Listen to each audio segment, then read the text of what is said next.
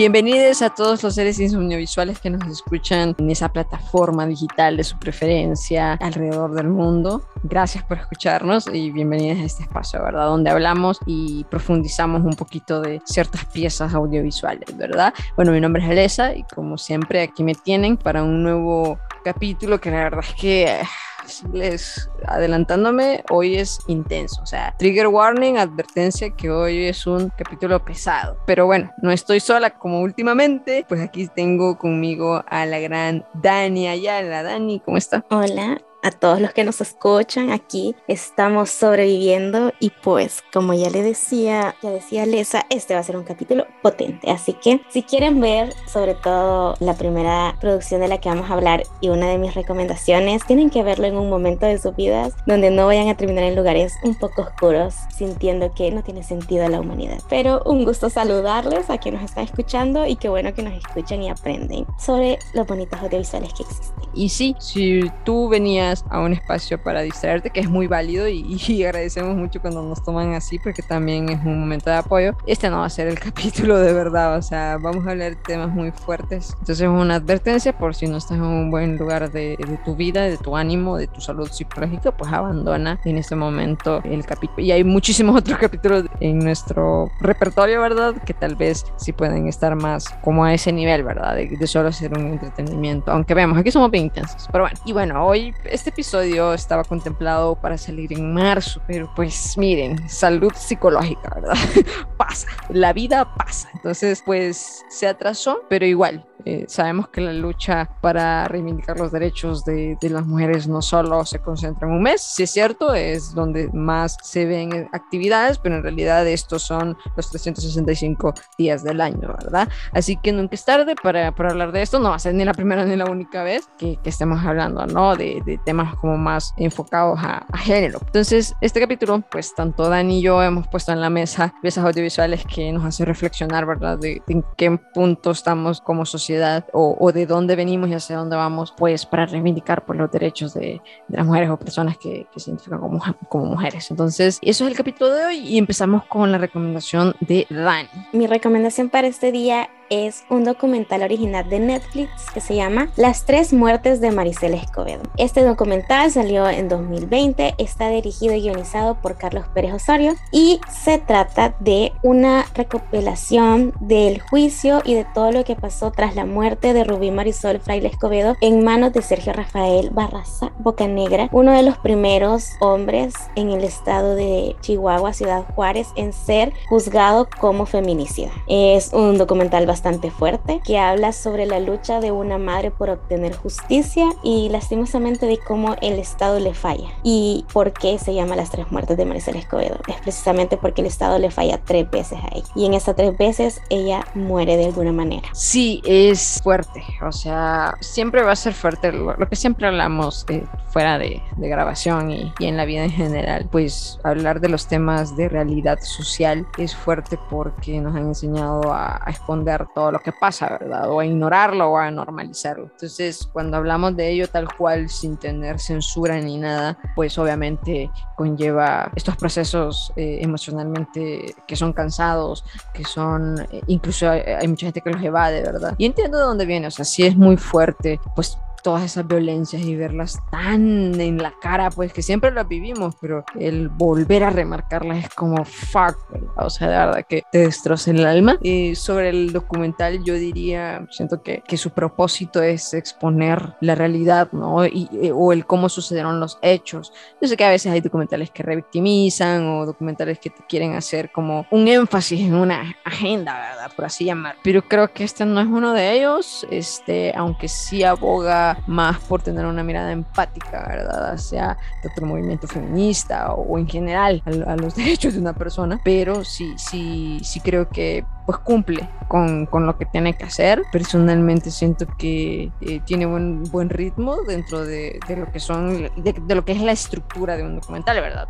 Hay diferentes estructuras dentro de los mismos, pero este es un documental puro y duro, o sea, que no se sale como de esos cánones, pero que no lo necesita porque pues su objetivo es muy claro, ¿verdad? Hacernos analizar y hacer, y, y hacer un, una introspección de cómo no solo se está hablando de la historia de una madre, que sí, claro que ese es el corazón, ¿verdad? Esto es el epicentro, pero que también nos lleva a exponer cómo el sistema en sí está podrido de raíz, ¿no? Eh, sí es de esas cosas que decís, ya no tengo fe en nada, o sea, ¿qué es la justicia cuando no se aplica bien porque las instituciones están corruptas, ¿no? Que es lo que, lo que habla muchísimo documental y son cosas que sabemos, o sea, son cosas que, que vivimos, por lo tanto sabemos, entonces no es fortuito. Lo primero que pensemos muchísimas personas es la justicia no sirve, ¿no? Porque pues vivimos en países y no es tanto la, el desarrollo desarrollo, porque vemos que ha pasado en, muchos lados, hasta los países de primer mundo, ¿no? Pero como sociedad, ¿no? Cómo estamos de, de podridos y cómo todo se remonta a un, pues, a un patriarcado, ¿no? A un sistema patriarcal. Y quien siga negando que exista un sistema patriarcal, de verdad que, pues, es obvio porque lo niega, ¿verdad? Porque le beneficia y no vas a hablar de algo que siempre va a mantener tus privilegios. Una de las cosas que a mí me gustan mucho de este documental en específico es algo que ya decía. A mí me gustan documentales, o sea, yo de verdad sí soy muy de documentales, a mí me encanta, o sea, a mí History es uno de mis, de mis canales favoritos. Este documental, pese a que trata un tema tan crudo y tan horrible, no raya en el morbo. O sea, incluso las imágenes que nos muestran tienen su justificación ahí y al estar desde una visión de la familia, siento que está tratado con mucho respeto y que está pensado para dejar pensando qué estoy haciendo yo para que estas cosas ya no se repitan. O sea, el documental en los primeros que 10 minutos quizás te muestra como una de las cosas más fuertes que vendría siendo el feminicidio de esta chica y es como, o sea, rapidito ya te dejaron en claro de que va a ir de que esto pasó y que esto fue noticia mundial y que estamos aquí para contarte la versión de la familia y cómo toda una familia y toda una comunidad, incluso todo un país se vio acorralado por una situación tan horrible y que realmente exponía todos los problemas que hay de raíz en la justicia y en la forma de proteger a las víctimas, sobre todo a las mujeres, porque esto es una situación que se dio en 2008 y de 2008 para acá pues las cosas no han cambiado mucho. Eso debería dejarnos en qué pensar, o sea, más de 10 años han pasado de eso y las cosas siguen prácticamente igual. ¿Qué estamos haciendo? ¿Qué están haciendo las autoridades y los gobiernos de Latinoamérica para que cosas como esta injusticia que se hizo y todo este problema ya no se sigan repitiendo? Claramente no están haciendo nada, ¿verdad? Sí, y fíjense que también me remonta a, algo que me hizo pensar cuando iba comenzando el, documental y de cómo siempre, yo sé que le voy a cansar en este podcast de hablar de, del daño que nos ha hecho el amor romántico, pero sí, porque imagínense que todo empieza porque Rubí nos cuenta, ¿verdad?, de que pues se va con el que termina siendo su, su asesino, el feminicida, pues porque se enamora de él, ¿no? Él llega eh, a su vida y siendo ella menor de edad y él siendo mayor que ella, pues se ve enamorada, ¿no? O lo que ella pensó que, que era amor. Y allí es donde me remonta, que hasta qué punto el amor romántico de verdad nos hace daño, o sea, porque ella se perdió con su madre por este tipo, por estar con este tipo, y que no es ella la, la, culpable, ¿verdad? Sino que es todo este sistema, como siempre hablamos, pero me enfoco mucho en el amor romántico, que es parte de este sistema patriarcal, porque es parte de, pues, cómo eso llega a, a sacudirle su vida y a decir, no, este, voy a seguir esta creencia que siempre se me ha impuesto de que va a llegar mi príncipe azul o, va a llegar ese hombre de mi vida o va a llegar esa persona, ¿verdad? Y en cuanto yo sienta que es este enamoramiento y esto, es que no me entiendes, mamá, ¿verdad? Déjenos ser, que, que hasta hay leyes, por cierto. Hay una ley que es como Romeo y Julieta, algo así. What the fuck? Que, que una persona menor de edad, si, o sea, mientras consienta algo así, puede irse con, una persona mayor. Es como, ¿qué? O sea, es, es bien difícil. No sé si le estoy diciendo mal. Rubí conoció a este sujeto a los 13 años. Este sujeto tenía ya una esposa y un hijo. Algo que a mí me quedó duda en el documental es qué pasó con esa esposa y con ese hijo que tenía antes de Rubí. Ya no lo, ya no lo volvieron a mencionar, entonces no sabemos qué pasó. De ahí estaba Rubí, que se la llevó a sus 16 años porque se embarazó y después la asesinó y se robó a su hija. Ya después cuando vino todo este problema, él se juntó con otra chica y la y estaba embarazada esta otra chica cuando el sujeto este pues se murió y fueron a reconocer el cuerpo. O sea, él era un pederasta en serie, o sea, él era un pedófilo que buscaba niñas vulnerables o niñas un poco ingenuas y se las enganchaba y se las llevaba. Y una de estas terminó en feminicidio porque no sabemos qué pasó con la anterior. Pero eso es muy violento y que haya todo un sistema que los respalde y que en ese momento, incluso ahora, el imaginario colectivo lo vea como normal. No es normal que venga un adulto ya casado y con hijos, o al menos acompañado y con hijos, y venga a coquetear con una niña de 13 y que dos años después la lleve a vivir con él. Eso no está bien. Y es súper fuerte porque la madre menciona, eh, mi punto con, el, con esto del amor romántico es que la madre menciona cómo ella se peleaba con ella, cómo se escapaba para ir a verlo. O sea, cualquiera, y hemos escuchado estos comentarios, ¿no? Pues sí, pero ella, ¿verdad? La mamá, la mamá la quería separar de ese hombre y ella necia, ella se lo buscó, inclusive puede llegar a esto, súper violento, ¿verdad? Ella se lo buscó porque, pero vuelvo a lo mismo, esas son las huellas y las, no las huellas, las garras que deja estos eh, constructos, ¿no? Es, estas ideas del amor romántico, estas ideas de que eh, encontrar el príncipe azul o, la, o el hombre mi vida todo eso, ¿cómo puede desembocar? O, o, persona en general, porque sabemos que muchas veces también ha pasado, ¿verdad? Que son mujeres, en fin. Pero a lo que voy con este punto es que un fuerte como algo que decís, ay, eso no tiene que ver, ¿para que lo traes aquí? Claro que tiene que ver, o sea, va en, esa dirección también. Si a alguien, más que todas las mujeres, pero en general, nos enseñaran que el ideal o hasta donde tenemos que aspirar no es encontrar esta media naranja o a esta persona que nos va a complementar o a esta persona que, uy, verdad, que, me, que, va a ser todo para mí o que tiene unos ojos bonitos y lo que sea. Si nos enseñaran mejor a,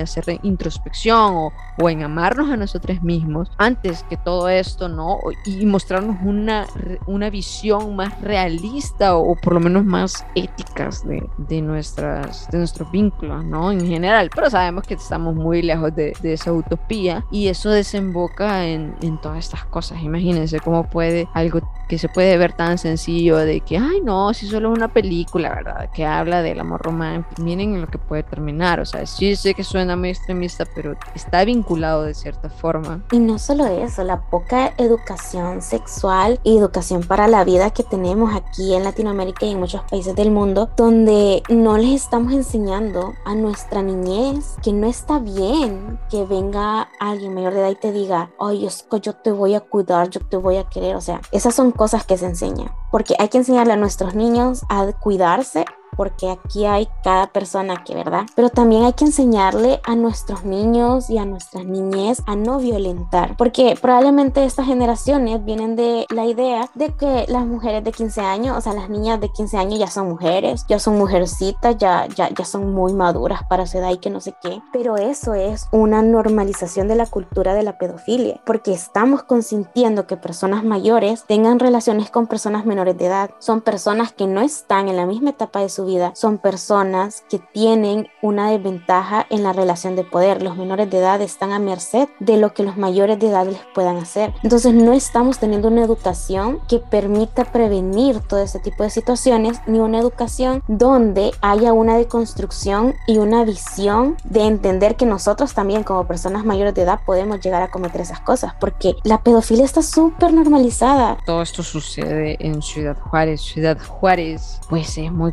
conocido es sinónimo del lugar perfecto para desaparecer mujeres, entre comillas, ¿verdad? Matar. Y literal es un, es un cementerio para los feminicidas o el, o el patio de juego, ¿no? De, de los feminicidas. Es súper fuerte, pero es así. También otros lugares del mundo, ¿verdad? Pero es donde más, pues, foco se pone, pero igual, Latinoamérica está así en general, ¿verdad? Me llama mucho la atención lo que decía Dani al principio, que es el nombre del documental no es fortuito. Eh, eso de las tres muertes de Maricela Escobedo porque pues literal, la primera muerte es cuando asesinan a su hija, que creo que eso no hay ni cómo explicarlo, ¿verdad? Obviamente, es más que entendible de cierta forma. Y la segunda muerte es cuando, conden, eh, cuando no condenan al feminicida, cuando todo, o sea, hay una, él, él admite haber hecho, ¿no? O sea, como eso no entendí de verdad que no entendí. Ay, no me pareció bien eso. Ay, no, no, ya, ya me, estoy indignando solo de recordarlo. Y bueno, la tercera muerte, que es cuando literal, literalmente la matan. Sí, así es. Ay, a mí, o sea, yo, yo vi este documental en pandemia, no lo haga. O sea, no lo haga, compa. De verdad, no vea este documental cuando uno esté mal en una situación, porque yo sí terminé bien un día después de verlo. Rubí desapareció. Marisela fue a buscar a su casa. ¿Dónde está mi hija? El, el hombre ese tuvo el descaro de decirle a ella que su hija se había ido con otro hombre. Van a creer ustedes que una madre que ama a su hija, porque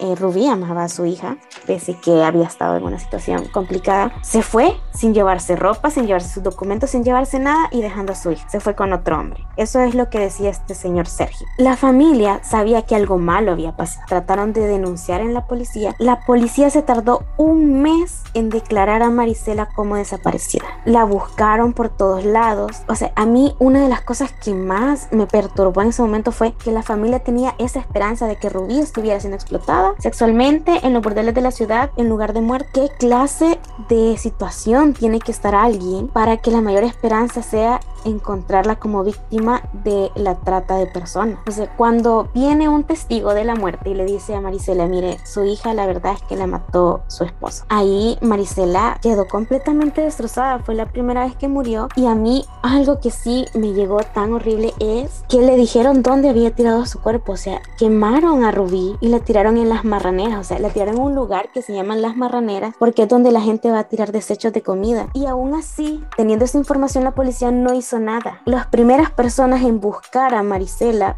eh, perdón, de buscar con Marisela el cuerpo de Rubí fueron voluntarios y su familia. A mí me indigna pensar cómo todo un sistema de justicia le está fallando a esta madre y a otras madres, porque Rubí fue parte de la estadística que fue llamada las muertas de Juárez. O sea, había toda una lista de mujeres en Juárez que les, las llamaban las muertas de Juárez, pero que el Estado no había hecho nada. Y con, y con el caso de Rubí, las cosas estaban avanzando un poquito más porque fue Marisela, su madre y su familia quienes estuvieron insistiendo, hicieron marchas, hicieron un montón de presión y esto se hizo un caso mediático y por eso la policía y los jueces y todo el sistema trataba de fingir que estaban haciendo algo cuando ya vimos que hasta el día de hoy pues sigue sin recibir justicia. Es súper fuerte porque lo que empieza como un caso de, de, una mujer, de una madre, ¿no? Buscando, siendo el estandarte, como decía, como decía Dani, porque en realidad representa, uff, una infinidad de nombres, ¿no? De igual, madres, hermanas,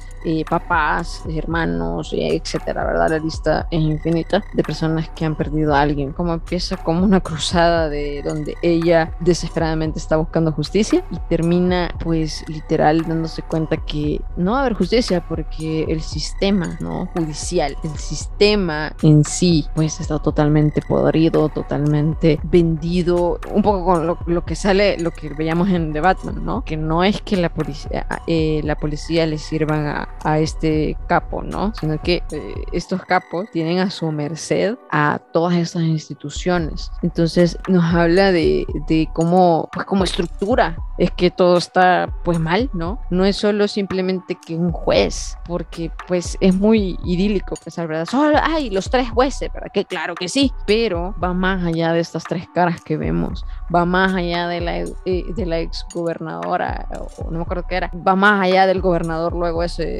payaso que sale, va más allá, sino que va hasta lo más profundo, ¿no? De, ves que tanto policías que querían cobrar la recompensa, porque la mamá había puesto una recompensa por encontrar a este tipo, porque una vez que lo agarran, chan, chan, chan, ¿qué creen? ¿Qué creen? Tenía todo, él lo dijo, o sea, lo dijo en un micrófono enfrente de tres jueces o de lo que se hacen llamar juez. Y dicen, no, no, le quitamos los cargos. El llanto que suelta esa mujer cuando escucha eso, claro, o sea, es un llanto eh, indescriptible y, más que entendible. Hasta mesura tuvo, yo me hubiera ido encima de los, de los jueces. Es horrible. Entonces, bueno, ok, entonces él sale campante, así como, como que si yo saliera ahorita de mi casa, o sea, no ha pasado nada. Lo atrapan por ella, ¿no? Para empezar eso, lo, lo buscan por ella, lo atrapan por ella.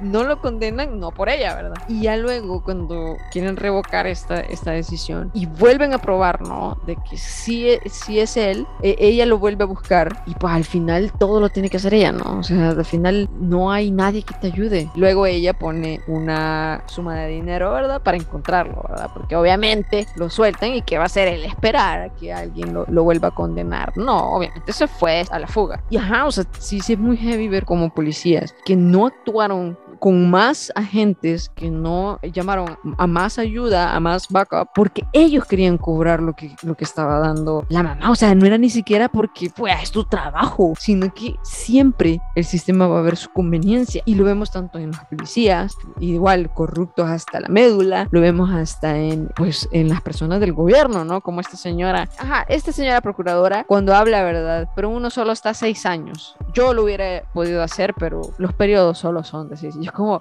todo es como a conveniencia, ¿no? Todo es como eh, el otro gobernador payaso. Si me eligen, yo sí voy a hacer justicia. O sea, nunca se habla de, hey, mejoremos esto, porque como país, ¿no? Necesitamos mejorar como por ciudad tenemos que mejorar. No, no, siempre estamos buscando el beneficio y casi siempre es un beneficio muy patriarcal. Entonces, qué fuerte que nadie está viendo esto como lo que es hacer justicia en un caso donde todo está ya esclarecido, sino que solo se vuelve un eh, voy a agarrar un pedazo de, de esta tajada, ¿no? Entonces, es súper fuerte como hay violencia una y una y otra y otra vez. Es que aquí las víctimas son las que siempre salen perdiendo. O sea, lo detienen, él le pide perdón en frente de tres jueces, en frente de toda la audiencia, en frente del mundo, porque por algo tenemos las grabaciones para hacer ese documental, porque fue un caso tan mediático que tenían las grabaciones de audio de todos los juicios, las grabaciones de cámara de cada uno de ellos. O sea, hay tantas miradas en el asunto y pese a que él confesó y habían pruebas, porque él, o sea, él no encontraban el cuerpo de Rubí, porque la zona del botadero era gigante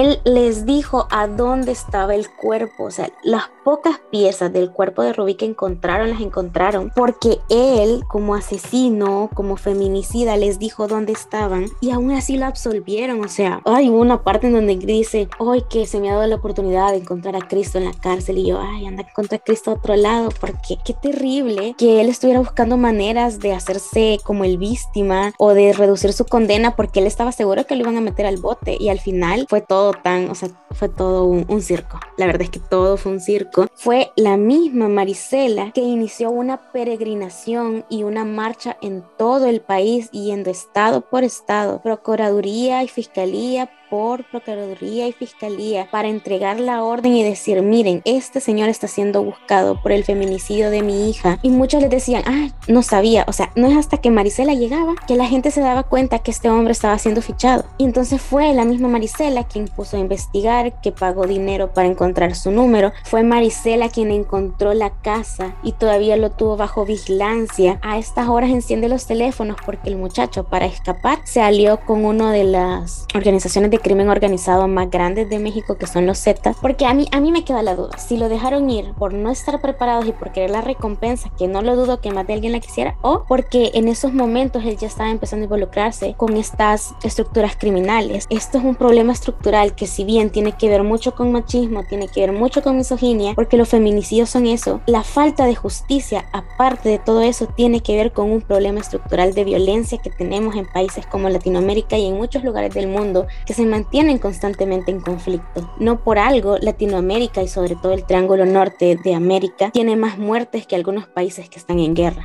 Hasta por el contrario, ¿no? Llega a ser contraproducente una vez que entra al poder este gobernador asqueroso y pues solo es un, un tropiezo, ¿no? Es, eh, ay no, esa señora incómoda, ¿verdad? Que no me deja lucirme en mi mandato. Entonces, pues, eh, quitémosla de enfrente, ¿verdad? Para mí no me cabe duda que todo esto pues desemboca en alianza en, lo que está, está hablando Dani, pues en cómo esto es estructural, en lo que pues las personas de la, que se mueven en la ilegalidad tienen como sus marionetas a las instituciones, ya sea por miedo, que también hay que mencionarlo, pues hay, hay quienes no actúan por corruptos o, por ABC, sino que también puede ser por miedo, que es muy entendible hasta cierto punto, ¿no? Sí es entendible de cuando se actúa por miedo. A mí no me queda duda de que en parte solo la quiten del camino porque hay señora ruidosa, cállese, ¿verdad? Cuando es, hey, todo este sistema está, está asqueroso, hay que reestructurarlo, pero pues sí, como empezar a reestructurar algo que obviamente se va a negar porque las, las órdenes vienen de otros lados. ¿verdad? Yo no lo veo como venganza porque es justicia, ¿no? Lo que, lo que ella quería, porque venganza es como mm, agarrar una pistola y voy a matarlo, ¿verdad? Sin embargo, ella fue siempre la que hizo las cosas dentro de la legalidad, dentro de lo que cabe. Fue la única, ni, ni la policía, ¿verdad? Qué fuerte darte cuenta que las instituciones que se supone que nos tienen que cuidar, que nos tienen que, tienen que velar por nuestros derechos, son quienes nos violentan y eso lo vivimos todos los días. No es fortuito de una gran mayoría, excepto si eres Nayib Liber. si le dices, si no le tienes miedo a un policía, pues es A, porque tienes muchísimo privilegio. Yo le tengo muchísimo miedo, la verdad. Entonces así estamos. Que no hay una confianza, no hay una regularización, no hay nadie que las instituciones estaban totalmente podridas. Entonces, ¿cuál es la excusa? A todas las personas que siempre argumentan de que no existe una estructura patriarcal, vemos, o sea, que tanto estás en el privilegio para decir eso, porque es mentira, es, es totalmente impune. Fallece, bueno, no fallece, la matan, ¿no? Literal. Vuelvo y repito, me queda claro que, que es parte de también el gobierno de, de, o sea, hay sangre de Marisela en, en, en las manos del gobierno. Cuando ella se dio cuenta de que el sistema, el gobierno, o sea, nadie estaba haciendo nada por justicia, lo que hizo fue, para empezar, se plantó durante mucho tiempo frente al Palacio Nacional para exigir la justicia, porque la justicia claramente es el privilegio del gobierno. Ella misma lo dice, sus hermanos, los hermanos de Rubí, la familia de Marisela dicen que Marisela trató de hacerlo todo dentro de la legalidad. Ellos mismos lo dicen, ella trató de no salirse de lo que era legal porque ella no quería poner una traba para obtener justicia por mi hermana, decía uno de los hijos de Marisela. Por eso es que siempre lo hizo todo tan metódicamente. Ella pasó mucho tiempo frente al Palacio Nacional donde habían cámaras. Y entonces a mí eso fue una de las cosas las que más me marcó cuando yo lo estaba viendo, de que la noche del 24 de diciembre de 2010, un día en noche, un día antes de Navidad, o sea, en la víspera de Navidad, ella es asesinada sangre fría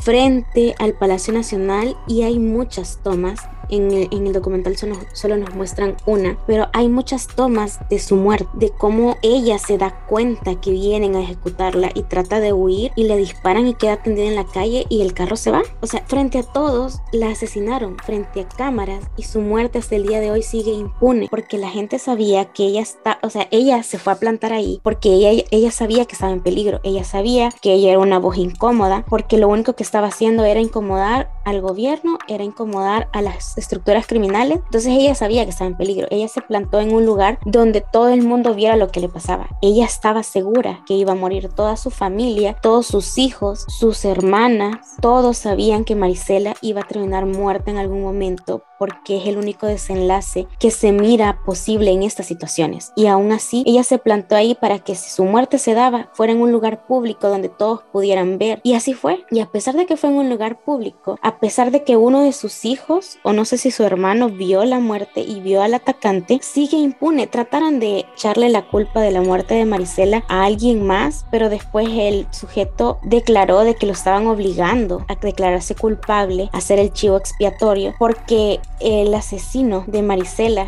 según la descripción de las personas que aparecen en el documental, es el hermano de Sergio, o sea, el hermano del feminicida que mató a Rubí, pero hasta el día de hoy sigue impune porque el chivo expiatorio fue asesinado dentro de la cárcel. Solo vemos cómo las piezas se siguen acomodando para que los que tienen el poder y los privilegios sigan manteniendo ese poder y todo siga manteniéndose bien, porque incluso este gobernador, procurador, lo que fuera, que es la burla de Ciudad Juárez, cuando Marisela murió fue como, ay, es que fue culpa de los Zetas, nosotros no tenemos la culpa, pero yo, yo voy a cambiar eso y ya vimos que no cambió, o sea, las cosas no han mejorado en ese país, en Latinoamérica en general, o sea, cada quien viene con promesas vacías y las cosas nunca mejoran. Después de eso, ¿qué pasó? Amenazaron a la familia, quemaron el negocio familiar, eh, la violencia no se detuvo, el gobierno negó la responsabilidad estatal de las muertes relacionadas con este caso, o sea, el gobierno dice, nosotros hicimos todo lo que pudimos, pero es que ya ven que nosotros con los Zetas y con las estructuras criminales a veces no podemos hacer nada. La familia tuvo, o sea, toda la familia que quedó viva, tuvo que huir a Estados Unidos pidiendo asilo político. ¿Qué clase de vida es esa? ¿Qué clase de mensaje estamos lanzando? ¿Qué clase de mensaje lanzan los gobiernos a su población? El mensaje es que si no tienes dinero, poder o algún tipo de influencia dentro del gobierno de las estructuras criminales, no sos nadie. O sea, la primera forma que piensan que van a terminar con la violencia, con la delincuencia y todo eso, es siendo un crítico de, de tu gobierno, ¿no? Es como, ok,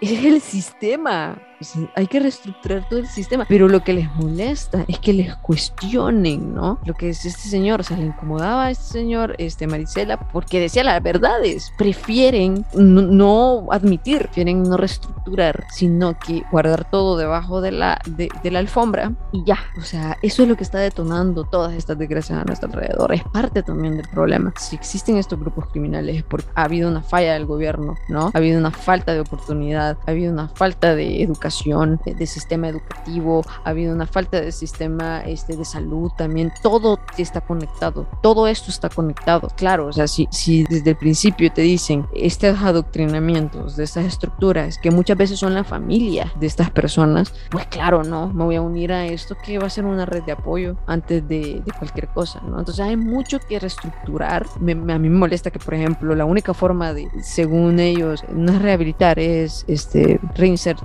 ¿verdad? A, la sociedad. Que la única forma de hacer esto es por medio de la religión. Sigue estando el Estado totalmente amarrado a la religión. Que hayan planes estratégicos que ayuden a personas, tanto en lo artístico como en lo académico, como en muchísimos lados, psicológico, obviamente, a esto, ¿no? Como a... Bueno, es que realmente sí es reinserción, porque de alguna manera estas personas como que se salen de la sociedad, o al menos de, lo, de, lo, de la legalidad social. Sin embargo, tiene que ser más una habilitación y una forma de inclusión social. Pero yo digo, la religión no puede ser siempre la respuesta, porque si somos parejos en esto, la mafia italiana reza el rosario a las 3 de la tarde todos los días. las estructuras criminales andan tatuadas a la Virgen de Guadalupe, y van a la Semana Santa, y van a misa, y van a esas cosas, o van a cultos, predican. ¿Qué clase de estructuras sociales estamos consiguiendo? No estamos teniendo programas de inclusión social, o sea, los programas no, no sirven. Lo único que hacen es tener un carácter súper punitivo, los castigan. Muchas veces, o sea, es el mismo castigo que recibe el que se roba una gallina al que comete un feminicidio, al que es corrupto, excepto si la corrupción viene del gobierno, porque en ese caso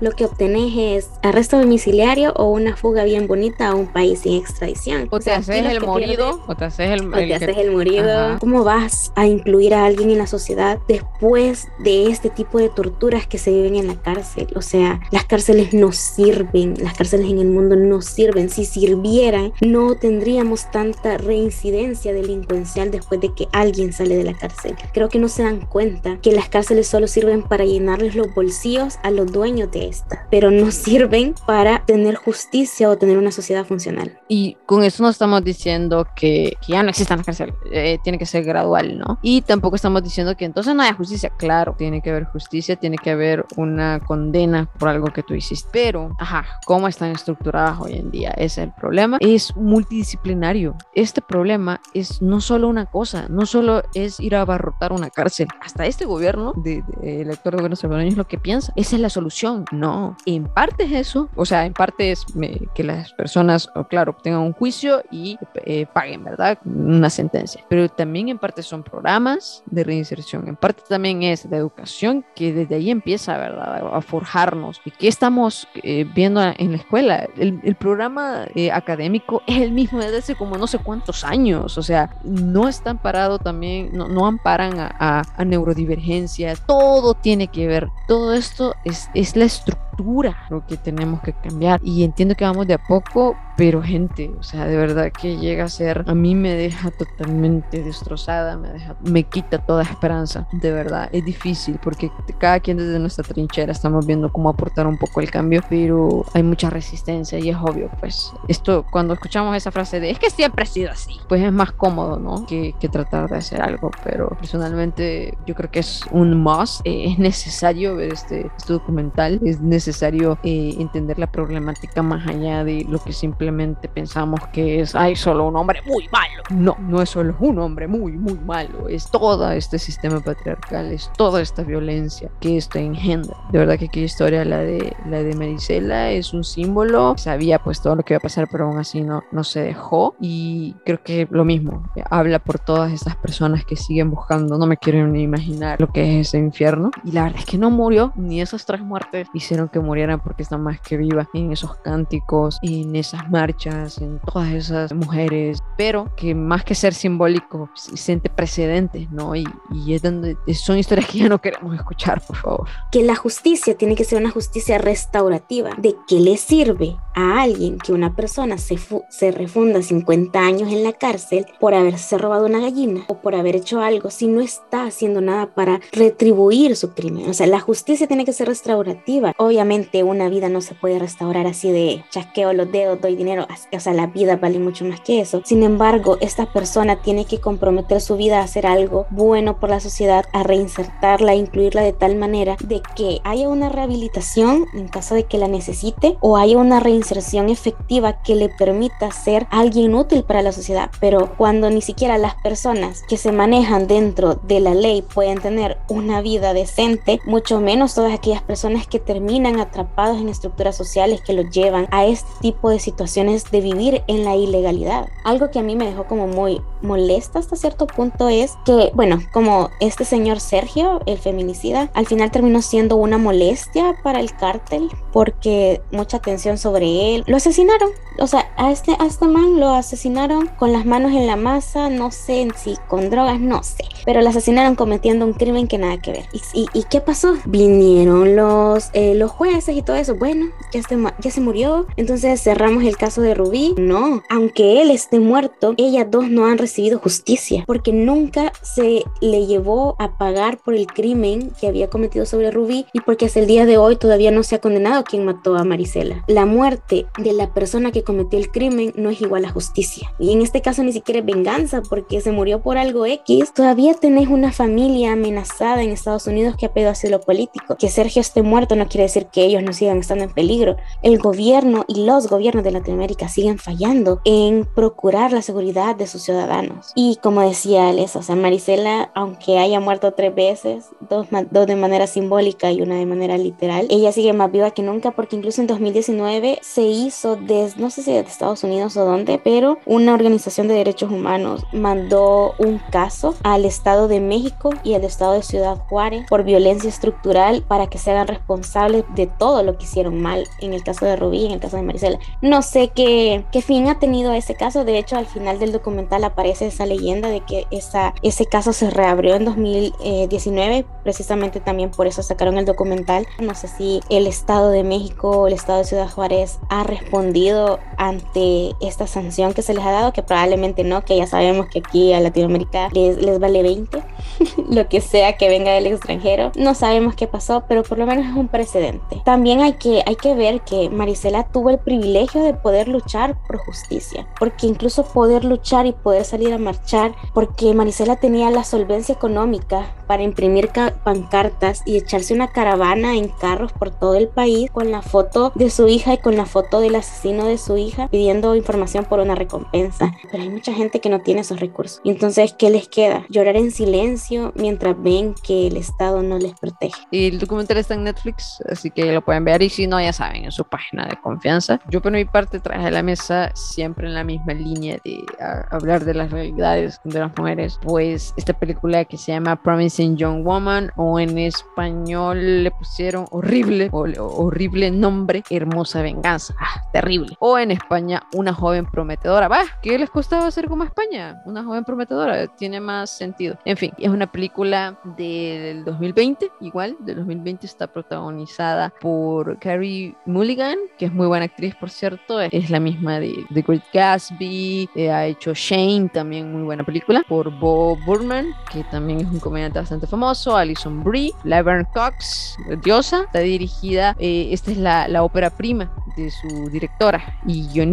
Esmeralda Fennell, si lo dije mal, pues lo siento. Este es donde debuta como directora. Sin embargo, ha escrito y ha dirigido para Feedback, que, siempre veo que es una, serie muy recomendada. Bueno, la película habla básicamente en la misma línea, ¿no? De, todo lo que vive una mujer bajo este sistema eh, patriarcal, machista, misógino y de cómo todo está podrido, ¿no? También todo el sistema y habla de una, pues de dos amigas, este, que eran mejores amigas y que una de ellas sufre una violencia que luego termina en que ella se quita la vida y en cómo eh, la que sobrevive, la otra amiga, que es, que es Cassie, nuestra protagonista, pues nunca se recupera de haber perdido a su amiga y, busca de alguna forma eh, venganza por la violación que sufre su, su amiga. Y bueno, esa es la trama básicamente yo tenía mucha ganas de traer esta película al podcast porque desde el año pasado, bueno, salió en el 2020, pero en realidad se estrenó en el 2021 porque ya sabemos que pandemia rara, ¿verdad? Entonces fueron raros los, los estrenos, pero para mí es la mejor película del año pasado, o sea, es una propuesta muy fresca, es una propuesta diferente, es una propuesta real, pero al mismo tiempo muy pop, por así decirlo. No sé cómo, cómo explicarme con eso, pero cuando la vean la van a entender. Y sin embargo, muy realista, o sea, dentro de la ficción como ya, ya vimos, o sea, este documental que estamos hablando parece una película pero no, es, es, la vida misma, ¿no? Parece que tiene un balance de ambas cosas. Por lo mismo, habla de, dentro del cine, sabemos que hay un subgénero, a mí me parece bien problemático, una vez lo, lo hablamos cuando vimos una película que también está dentro del género de venganza, revenge movie, se les dice en inglés, que son este género más que todo enfocado al terror o, o el gore o así, que está enfocado a que todo parte de una violencia sea una mujer, predominantemente sea una mujer, puede, puede variar, pero predominantemente es hacia una mujer y luego de esta violencia, ya sea sexual o de lo que sea, más que todo sexual, pues hay una venganza, ¿no? Por parte de, de la persona que lo sufrió o de alguien ha llegado. Entonces, ¿qué es lo fresco de esta película? No, no va por esas reglas, por esas reglas boyeristas, por esas reglas revictimizantes de este género, sino que inclusive pointless, o sea, sin sentido de este género, porque ¿de qué sirve matar a la persona? O sea, no estás reestructurando todo, sino que solo estás ojo por ojo, ¿no? Que al final no resuelve nada. Eh, ese, ese es mi problema con, con este tipo de película, este subgénero, por llamarlo de cierta manera. Y como esta película, si bien es cierto, primero te dice que, ay, soy este género, y luego, no, porque de la nada se convierte en otra cosa y de la nada otra vez se convierte en otra cosa. Entonces luego estamos viendo una comedia romántica, pero luego estamos viendo un drama, pero luego estamos viendo suspenso. O sea, para mí la película lo tiene todo. A mí siempre me había llamado la atención y dije, la voy a ver, la voy a ver y nunca la vi hasta que Alessandra me la y debo decir que definitivamente, ¿por qué no la vi antes? Es una muy, muy buena película. O sea, debo decir que a mí me gustan como todo este tipo de películas donde se habla bastante como de problemáticas sociales que suelen verse muy a la ligera, pero en este caso creo que la abordan de una manera bastante artística y de una manera donde no pierde el sentido. O sea, realmente estamos viendo todo lo que pasa, todo lo que viene desde el machismo, desde el patriarcado, desde la misoginia, que son temas recurrentes que nos van a escuchar porque nosotros aquí dándole al patriarcado porque se va a caer. Me gusta que no tiene una,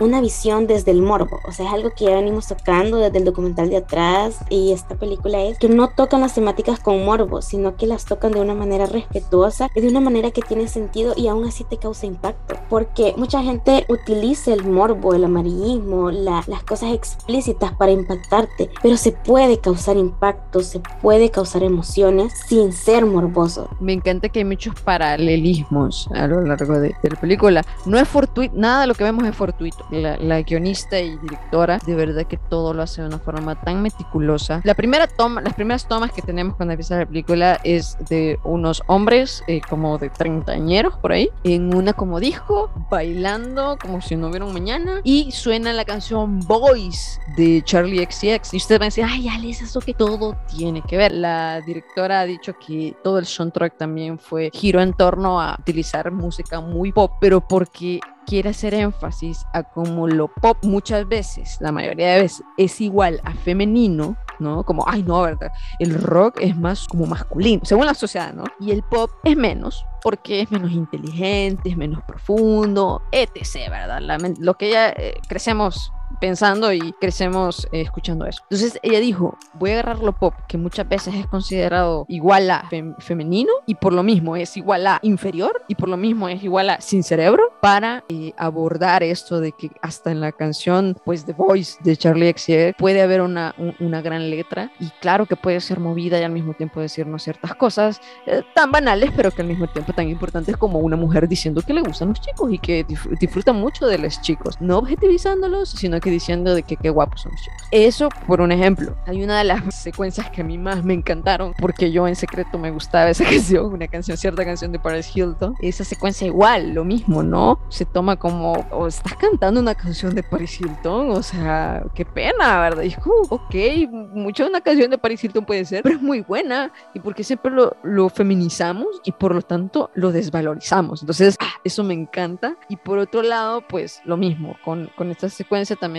eh, quería dejar en ver en cómo lo que es una salida de noche puede ser tan liberal para un hombre y para una mujer pues puede ser hasta aterradora, ¿no? Eh, no es fortuito tampoco que la primera vez que vemos a Cassie que está fingiendo que está totalmente borracha, no es fortuito que ella esté en este como sillón en, este, en esta discoteca y que ella esté como en una posición de cruz, como un Cristo crucificado, porque nos, se, se nos adelanta, ¿no? Un poco del final, o sea, no es fortuito. Y hay varios paralelismos tan geniales cuando, cuando ves análisis de la película, cuando escuchas la entrevista de la directora. La elección del cast fue decisión de, de la, de, la directora y del casting director que contratara actores que, se, que, que siempre han sido como personificados en el mainstream, como el boy next door, o como el guapo, o como el carismático.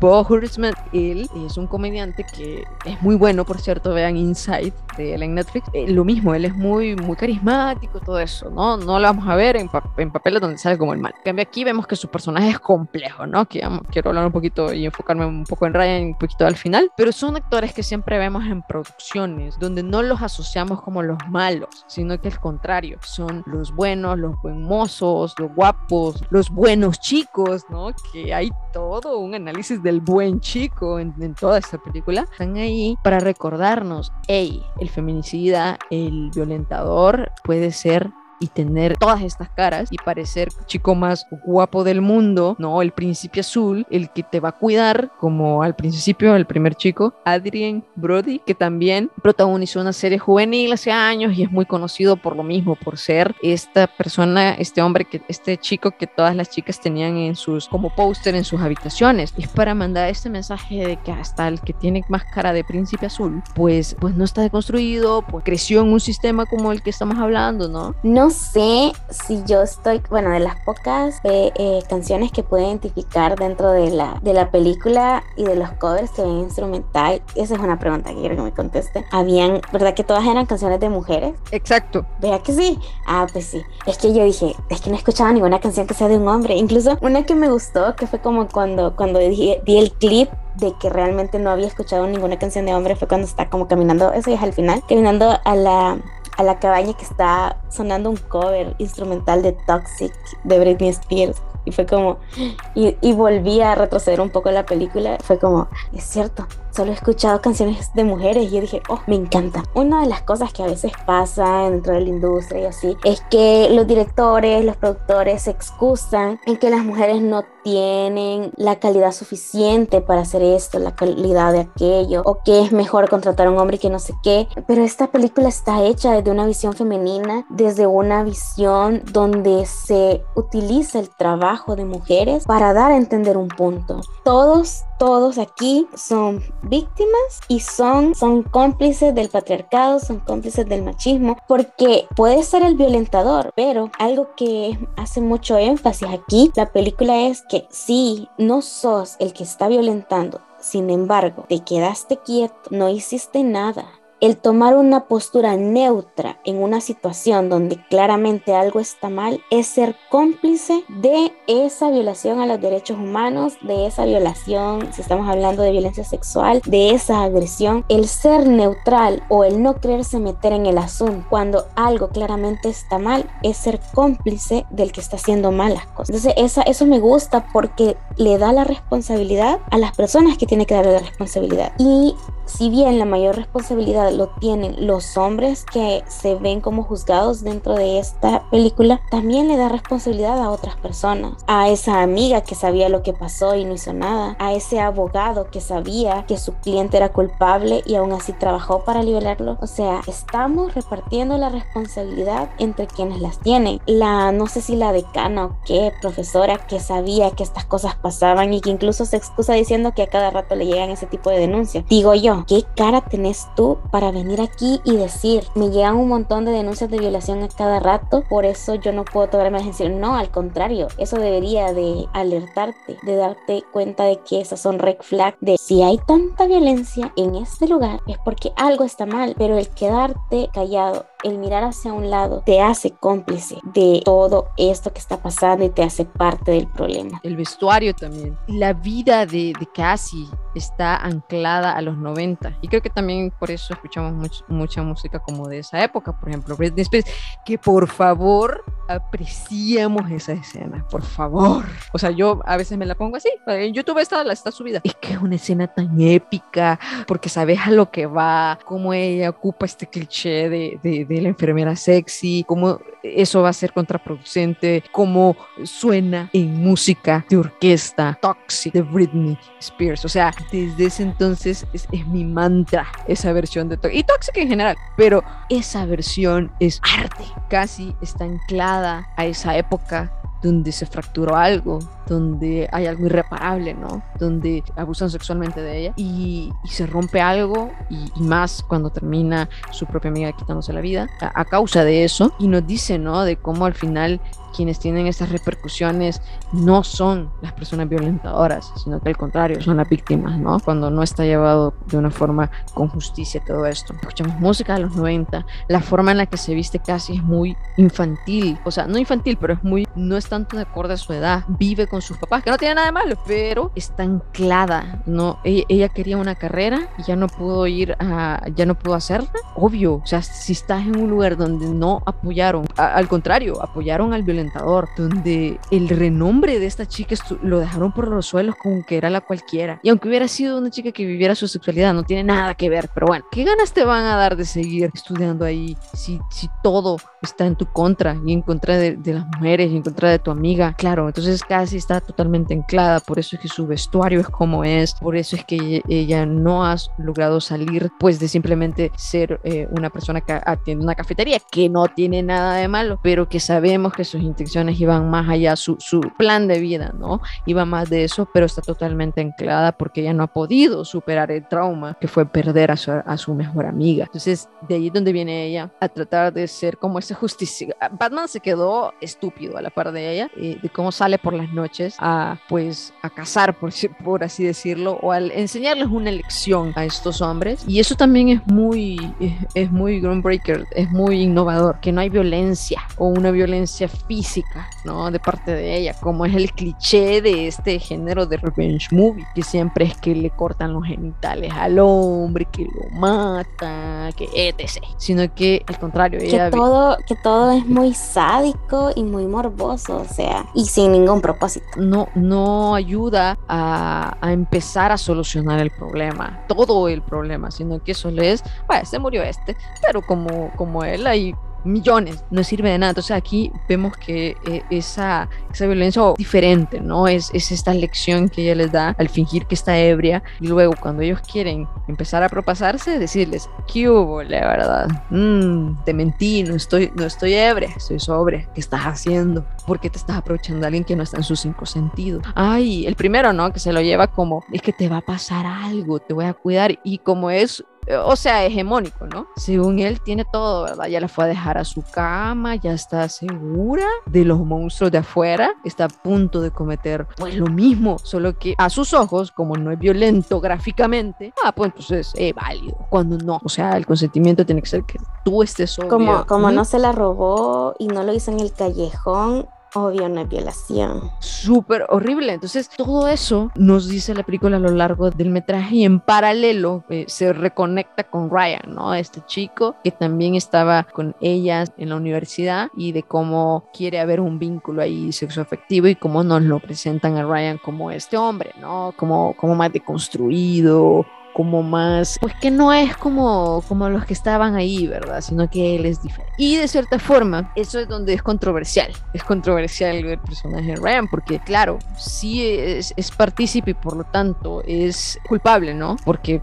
lo que decía Dani, pues si ves algo y si ves el mal y, y lo dejas correr, pues eres parte de. Pero también al mismo tiempo sí cabe recalcar que de cierta forma, pues fue forjando su, su vida de una forma diferente. Lo que vemos que creo que a mí me parece muy genuino. Entonces, al mismo tiempo, yo entro en esta disyuntiva de que, claro, tiene que pagar ante la justicia por ser un testigo ocular y no haber dicho nada, pero al mismo tiempo pues sí creo que es una persona que está tratando de, de corregir ciertas cosas, aunque no puedes corregir algo si no has tomado la responsabilidad de otra cosa, yo sé que sí. Bueno, no sé, siento que Ryan llegó a ser como el, el no soy como otras chicas, pero de esta película, porque de algún modo te lo plantean, o sea, ya, ya me enseñaron que todos los hombres aquí no dan una, realmente son unos grandes violentadores, sin embargo viene este chico y un, ay, uno dice una brisa de aire fresco, porque al fin viene alguien que sí vale la pena. Incluso la misma Cassie piensa eso, porque a mí me encanta un montón de escenas que se dan cuando está alrededor de esta relación. O sea, cuando esto se convierte en una comedia romántica, hay un montón de escenas tan bonitas que te quieren transmitir eso, o sea, te quieren transmitir, porque la paleta de colores de esa película es muy rosa, o sea, es muy bonita, es muy así, pero específicamente en ese momento se vuelve muy, pero muy rosa, muy floral. Incluso yo tengo un montón de capturas de pantalla de esa parte porque parecían obras de arte, o sea, hay tomas que parecían cuadros que podrían estar expuestos en un museo y yo como, oh. entonces para mí Ryan representa que nadie está libre de ser víctima y cómplice de este sistema, porque nosotros no podemos decir que Ryan es malo, porque él no es malo, o sea, él no es explícitamente malo, sin embargo ha cometido varios errores, pero es porque él vive involucrado dentro de este sistema que no le permite comprender todos los niveles que puede llegar a tener, el machismo y la violencia. O sea, él aunque sabía que estaba malo, él no comprendía que estaba mal, porque el sistema le dice que esas cosas son normales, es normal. Y que, le favorece. Exacto. Es como, bueno, este sistema me favorece, este sistema me dice que, que el que mi amigo haga eso no es mal, aunque yo sepa que esté mal, de alguna manera yo no siento que esté mal, porque hay cosas que ya hemos hablado, que saber y, y sentir no necesariamente es lo mismo. Entonces viene este Ryan y nos plantea que él es el chico que al fin le va a hacer creer en los hombres y en el amor a Cassie. Y viene y nos damos cuenta de que él fue quien estaba grabando todo lo que sucedía. O que por lo menos estaba ahí. No, no me quedó claro si él es el que grababa como tal o, o, si solo estaba ahí. Pero de que estaba presenciando eso y no hizo nada, ahí estaba. Entonces ahí a casi se le derrumba otra vez el mundo porque es como chale. A todos se nos derrumba el mundo. No sé, yo, yo sí me lo huelía. O sea, yo, yo sí, yo, yo no confío en la gente. A mí, a mí cuando, bueno, yo soy otaku de profesión. Aquí nosotros sabemos que cuando las cosas empiezan a ir bonito es porque algo va a salir mal. Yo ya me lo huelía. Yo decía, mm, me van a dar algo para que yo me sienta triste por este man. No sabía que él iba a ser esa persona, pero yo sabía que algo iba a pasar. Entonces lo interesante mm". de la, a mí lo que me gusta mucho de esa escena, como lo que hablábamos, es como tiene por qué ser gráfico, porque siempre que nos enseñan la escena clave, ¿no? Del sufrimiento y, y de la violencia de una mujer, explícita, es morbosa, es todo lo que ya sabemos. Pero inclusive cuando nos damos cuenta que Ryan está, eh, fue partícipe de esto y no dijo nada, es aterradora la escena. O sea, no estamos viendo nada, solo estamos como medio escuchando y solo escuchamos como las voces de las personas que están ahí, porque tenemos la perspectiva de la cara de Cassie que está viendo el teléfono, pero es tremendamente aterradora, así como está, no hay necesidad que nos pongan nada. Eso es brillante, así se tienen que hacer las cosas con respeto, pero que al mismo tiempo siga teniendo ese realismo y ese golpe, ¿no? De, de realidad y crudeza, porque así es, así son estos actos atroces. Entonces, wow. Sí causa impacto, o sea, de verdad causa mucho impacto y no es irrespetuoso, no es morboso. Eh, hace poco yo vi una obra que montaron aquí en este país, que es sobre la Londra, que es Caja Negra se llama el teatro, eh, la compañía de teatro, que ellos representaron una escena de violación de una manera igual de respetuosa y me recuerda la película, sin revictimizar, porque mucho de lo que hacen estas películas, que yo he visto un montón, debo admitir que me gustan hasta cierto punto estas películas, pero últimamente he dejado de verlas porque ya me hacen demasiado ruido, ya no me hacen sentir lo mismo. Estamos en proceso de construcción, ¿verdad? Pero tienen un morbo y una forma que te muestran las cosas que a la larga eso te llega a desensibilizar porque está viendo tanta violencia y tanta crudeza que a la larga eso ya no te provoca nada. A veces es más aterrador ver el efecto que tienen las personas alrededor que estar viendo el acto en sí. Y está tan normalizado ese tipo de violencia que la revictimización ya no te provoca nada. A veces te provoca más y te mueve más ver la reacción de las personas porque llegas a conectar con la persona que está viendo el momento y está sintiendo porque a menos que haya sido siendo víctima de estas situaciones, no vas a conectar con la víctima, conectas más con las personas alrededor y cómo se sienten. Entonces, no tenemos que seguir revictimizando a las personas para causar impacto. O sea, o sea estoy segura que si ustedes van a su, a su página triple X de confianza, les puedo asegurar que hay toda una recopilación de estas escenas sacadas del cine, porque a esos niveles llegan las representaciones para cine, que eso es muy violento y muy problemático. O sea, ¿qué tipo de entretenimiento estamos consumiendo? También hay una hay un retrato de, de poder o del cómo a veces el poder puede ser bien significativo. Casi vemos que usualmente por su complexión, por su género, no sería la amenaza de nadie, ¿no? Pero ella lo toma a su favor como esa afirmación, que no es una afirmación, eh, pero mucha gente sí la tiene como afirmación y le da vuelta, ¿no? Lo vemos desde el principio, cuando hay unos constructores, ¿no? Que yo sé que es un cliché, pero es cierto, y le están diciendo cosas, ¿no? Le, le están haciendo acoso callejero y ella solo se las queda viendo fijamente, ¿verdad? Y entonces ahí vemos cómo las tablas pues se revierten, ¿no? Donde ella tiene el poder porque no se deja amedrentar. Y yo sé, yo sé que eso es muy de casi, pues. Yo sé que no todas las mujeres vamos a poder hacer eso porque nos friqueamos, porque nos da miedo y es súper válido. Pero a lo largo de la película vemos este tipo de dinámica, ¿no? De cómo ellos piensan que siempre están en el poder cuando no. O sea, casi ya fue y vino. Y que nos lleva al final, pero que el final me da risa como el final muchas veces es mal interpretado y muchas veces dice, ay, sí, la película es buena, pero el final es muy de cuento de hadas, de que todo sale bien. Y yo, ¿qué película vieron? al final no todos. ¿Quién dice eso? La mayoría del internet. ¿Qué?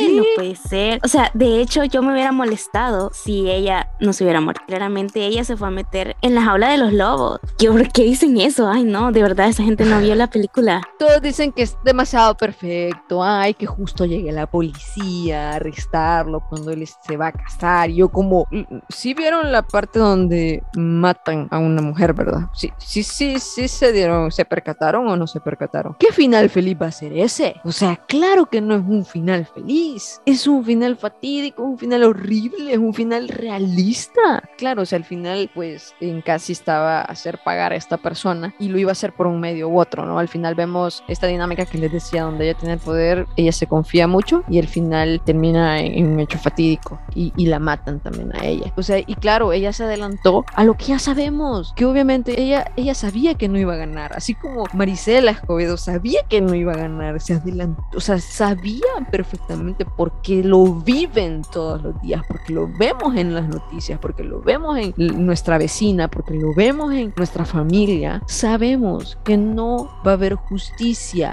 Es un final que vuelve en un círculo de lo mismo que estamos hablando, que no, aquí no se aprendió nada, que lanzan el speech, me da risa que cuando ella los, los confronta, ¿verdad? De támala, no estoy ebria. No, yo soy un buen chico. ¿Cómo no? no, eres un buen chico. O sea, Cada vez que decían eso, yo era como, ah, cállate. Pero hay muchos amparados en eso, que como yo no violo, que como yo no lastimo físicamente, yo soy un buen chico. No, la violencia tiene muchísimas formas, así que dejen de estar para, amparándose en el soy un buen chico. A mí me, me ofende muchísimo ver todas esas reviews y, y, esos debates donde se termina con eso. Es que la película era muy realista hasta que llegó a ese punto y yo, ¿qué? O sea, ¿qué carajo les pasa? Eh, a mí al final me encanta por eso mismo, porque claro, pues dramatizado y está hecho como una producción no audiovisual, no va a ser, no es un documental que estamos viendo, pero si lo pensamos, ah. ni siquiera el nombre de la película es fortuito para, para terminarles de decir. Promising Young Woman se llama Una chica prometedora. Eso se lo pone la guionista y la directora porque normalmente en los headlines o en los encabezados de las noticias,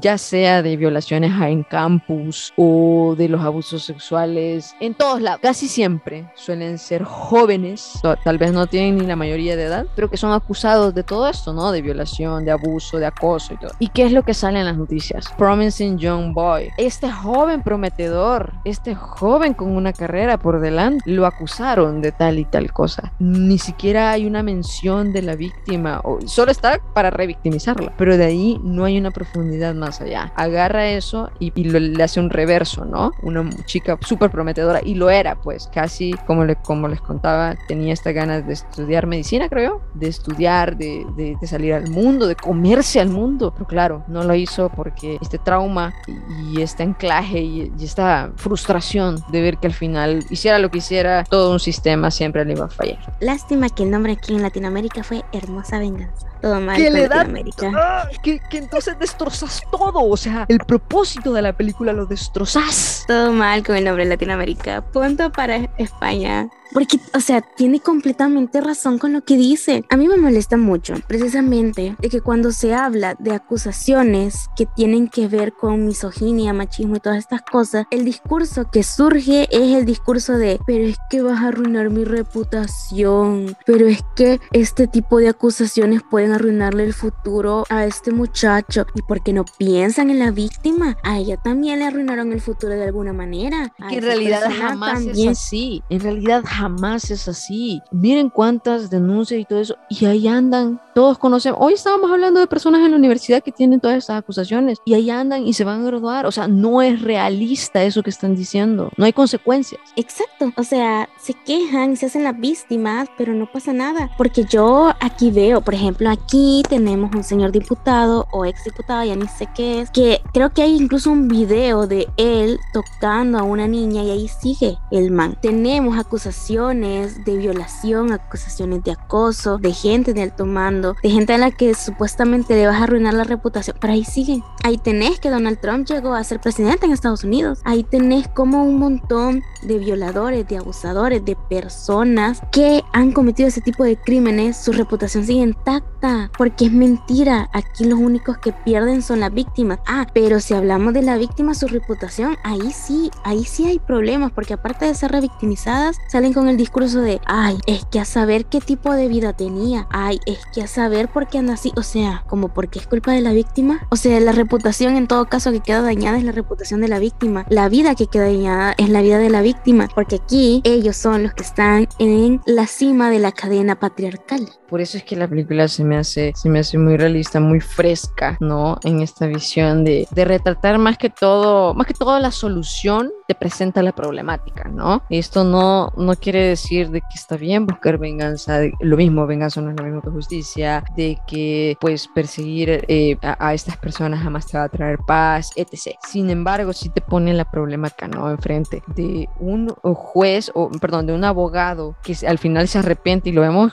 genuinamente arrepentido de todo lo que ha hecho y de cómo él dice, ¿no? pero yo ya he tratado de decir todas las cosas mal que he hecho, nadie me escucha por las cosas asquerosas que he hecho y por cosas que tiene que pagar, pero lo mismo, o sea, vemos como la decana dice, no me lavo las manos porque aquí a saber que ella tenía cierta reputación y pues sí, ¿verdad? Me lavo las manos. La otra amiga, ah, es que igual, la chica tenía cierta reputación y al mismo tiempo eh, yo quiero ser uno de los chicos, entonces para poder encajar y todo es una cadena, todo es, es, es una cadena. Los policías, cuando andan buscando a Cassie, que llegan con Ryan y le dice, mm, tiene un expediente de que ella está loca. Básicamente le dice, no, pero es que como ella está loca, pues quizás a saber qué se hizo, ¿verdad? Está desaparecida y él como, ah, eh, sí, y él sabiendo que está en peligro y todo eso, o sea, ah, e, es todo un sistema, igual como... Ahí se terminó, ahí se terminó de romper el corazón de mucha gente, porque me molestó tanto, o sea, que, que llegan donde Ryan y él por mantener su reputación y así, le echa la culpa a Cassie, o sea, yo estuve como, amigo, no podías caer más bajo, de verdad, y si lo lograste, y aún así me decepcionaste. De verdad, vean Promising Young Woman. Hay muchísimas cosas que me dejan en el tintero que pueden buscar en otros análisis de la película profundidad. De verdad que vale totalmente la pena ver cada frame, ver cada cosa con pinzas, tomarlas con pinzas. Eh, sale Laverne Cox, solo con eso ya deberíamos de verlo, pero ajá, eh, en general, buenísimas actuaciones, de verdad súper crudo, buenísimo guion, totalmente entretenida, que te destroza, pero al mismo tiempo te da un poco de esperanza, pero al mismo tiempo, o sea, ay no, es un sub y baja de emociones esta película hasta más eh, no poder. Véanla, este, bueno, véanla en su, página de confianza, ya sabemos. Sí, porque no, es, no está en ninguna plataforma, solo en Google Play, pero tienen que pagar por ella, así que véanla en su plataforma pirata de confianza. Antes estaba en Amazon Prime, pero la sacaron, o tal vez en otros países, y ustedes tienen VPN bueno, no sé, véanla por favor, analicemos más eh, este problema estructural, este problema que nos compete a todos, de verdad, a todos, nos privan de, de, las cosas que queremos hacer, no salgas de noche, no salgas vestida de tal forma, o sea, nosotros somos quienes tenemos que alinearnos a cómo es esta sociedad horrible, y, pero la sociedad no. Entonces, cambiemos esa narrativa, por favor, y ahí es donde todos entramos, o sea, todos, si ustedes tienen un sobrinito, una sobrinita, ahí es donde todos podemos entrar. Creo que eso es lo, lo positivo con lo que me voy con esa película, porque esta película también me dejó destrozada. Véanla, porque les va a ayudar a cambiar la perspectiva de muchas cosas que tienen, porque realmente, o sea, desde el inicio te muestra que lo que nosotros entendemos por ponerse en peligro, por todas estas ideas o todo este discurso de revictimización, es problema del sistema patriarcal en el que estamos. O sea, tenemos que dejar ya de tener ese discurso de decirle a las víctimas o a los grupos vulnerables, protégete, defendete, porque ahí la gente es mala. No, tenemos que educar a esa gente que puede violentar porque tiene una posición de privilegio y de poder a no violentar. Tenemos que enseñarle a los hombres que las mujeres no se violan, porque hay algo que pasa es que muchas veces saben que está mal pero no lo sienten así, porque el que una ley diga que difundir fotos sin consentimiento, que forzar a alguien a tener relaciones sin consentimiento y todo esto son delitos, como no lo sienten así, porque todo el sistema te avala y te, ay, te dicen, sí, sí, sí, vos sos el macho, vos las puedes con todas, aunque sepas que está mal y legalmente está mal, cuando vos lo estás haciendo es como te sentís con el derecho de hacerlo, porque todo, hay un, todo un sistema que te dice que está bien, porque si ves que poca gente va a la cárcel, por estos crímenes, quiere decir que el sistema te está avalando, que está ahí en el papel, pero que no se hace nada. Así que bueno, eso eh, fue básicamente el episodio. Vamos a la sección de recomendación o desrecomendación. Dani, no sé si usted tiene algo que quiera recomendar o desrecomendar. Tengo dos recomendaciones porque hoy yo vengo muy en documental. Así que mi primera recomendación es Justicia para el pequeño Gabriel. Este también es un documental del 2020. Es la historia repartida en seis episodios sobre cómo el sistema de adopciones y el sistema de servicio social de Estados Unidos le falló a un niño latino porque habían claras muestras de todo el maltrato que este niño recibía, pero los servicios infantiles y sus familiares le fallaron porque a pesar de las claras señales de la violencia que estaba recibiendo, lo dejaron perecer. Tocan temas como la homofobia, tocan temas como la saturación de los servicios infantiles en Estados Unidos, sobre cómo la pobreza un factor determinante para cuánta atención te prestan los servicios infantiles. Toca un montón de temas importantes y de cómo al final el Estado siempre se lava las manos y todo queda impune. Mi segunda recomendación, primero les recomendé algo súper largo, el documental anterior tiene seis capítulos como de una hora, pero este es un cortometraje de 12 minutos, yo ando muy en Netflix ahora, es un cortometraje original de Netflix, eh, también el 2020, 2020 trajo muchas cosas bien interesantes, se llama Si algo me pasa, los quiero, es un cortometraje animado dirigido por Will McCormack y Michael Gobert. Básicamente es un cortometraje que trata del duelo. Después de un tiroteo escolar, una pareja está tratando de procesar todo el duelo por la muerte de su hija. Hablan sobre las etapas del duelo, sobre cómo procesar el duelo después de una situación que también es estructural, porque sabemos que Estados Unidos tiene serios problemas con los tiroteos y con todas estas cosas. Entonces es un cortometraje bastante bonito que habla sobre el duelo y sobre los vacíos que puede dejar las situaciones violentas y sobre cómo es importante prestarle atención a estos problemas sociales y culturales que están provocando tantas desgracias, especialmente en Estados Unidos porque esto de los tiroteos es muy de allá. Yo por mi parte les voy a recomendar Bombshell o El Escándalo como se llama en Latinoamérica. Es una película del 2019 y está dirigida por Jay Ratch y escrita por Charles Randolph.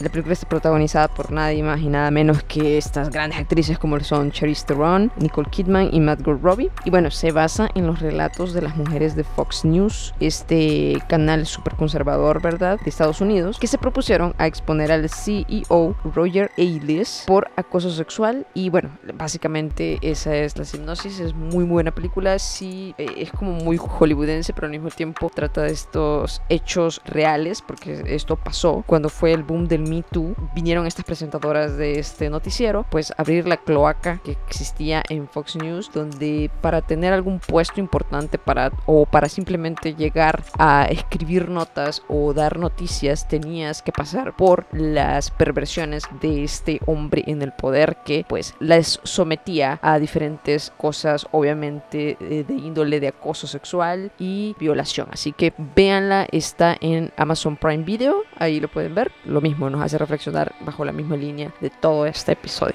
y nos vamos ya. Ya nos vamos muchas gracias por escucharnos muchas gracias. Yo sé que es un episodio bastante pesado pero tenemos que hablar de esas realidades. Y Les prometo traer cosas más esperanzadoras en el futuro. sí, la verdad es que sí necesitamos como traer porque para un balance no ver la realidad pero al mismo tiempo también entender que están estos otros lados de, de al contrario verdad de lucha de sororidad de amor de respaldo de red de apoyo que nos hace falta muchísimo ver eso porque estamos bombardeados de lo otro pero lo bonito que queda de todo esto es que estamos aquí estamos resistiendo no por medio de nuestra existencia y pues eso es lo que podemos hacer desde nuestro lado cada quien desde su trinchera. Yo sé que suena bien cliché pero sí cada quien puede hacer y aportar para que las cosas vayan mejor y mejor. Y si tienes una posición de poder todavía más. Así que eso sería todo Dani. Muchísimas gracias por estar aquí en otro episodio. Síganos en nuestras redes sociales. Estamos como Insomnio Visuales Podcast en Twitter en Instagram. Más que todo en Instagram. Estamos subiendo reels muy geniales.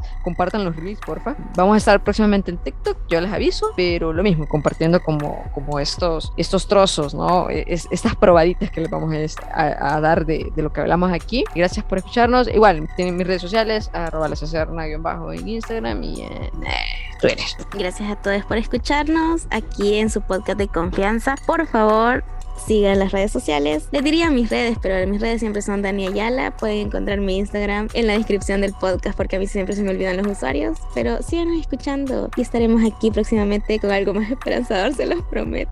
Se va a caer, gente. Se va a caer, lo vamos a votar tanto para afuera como para adentro. Tenemos mucho que trabajar nosotros. Pero bueno, nos vamos con ese mensaje de que se va a caer y de que juntos somos más fuertes. Así que eso, muchas gracias y pues nos vemos hasta el siguiente episodio aquí en Insomniosales Podcast. Bye.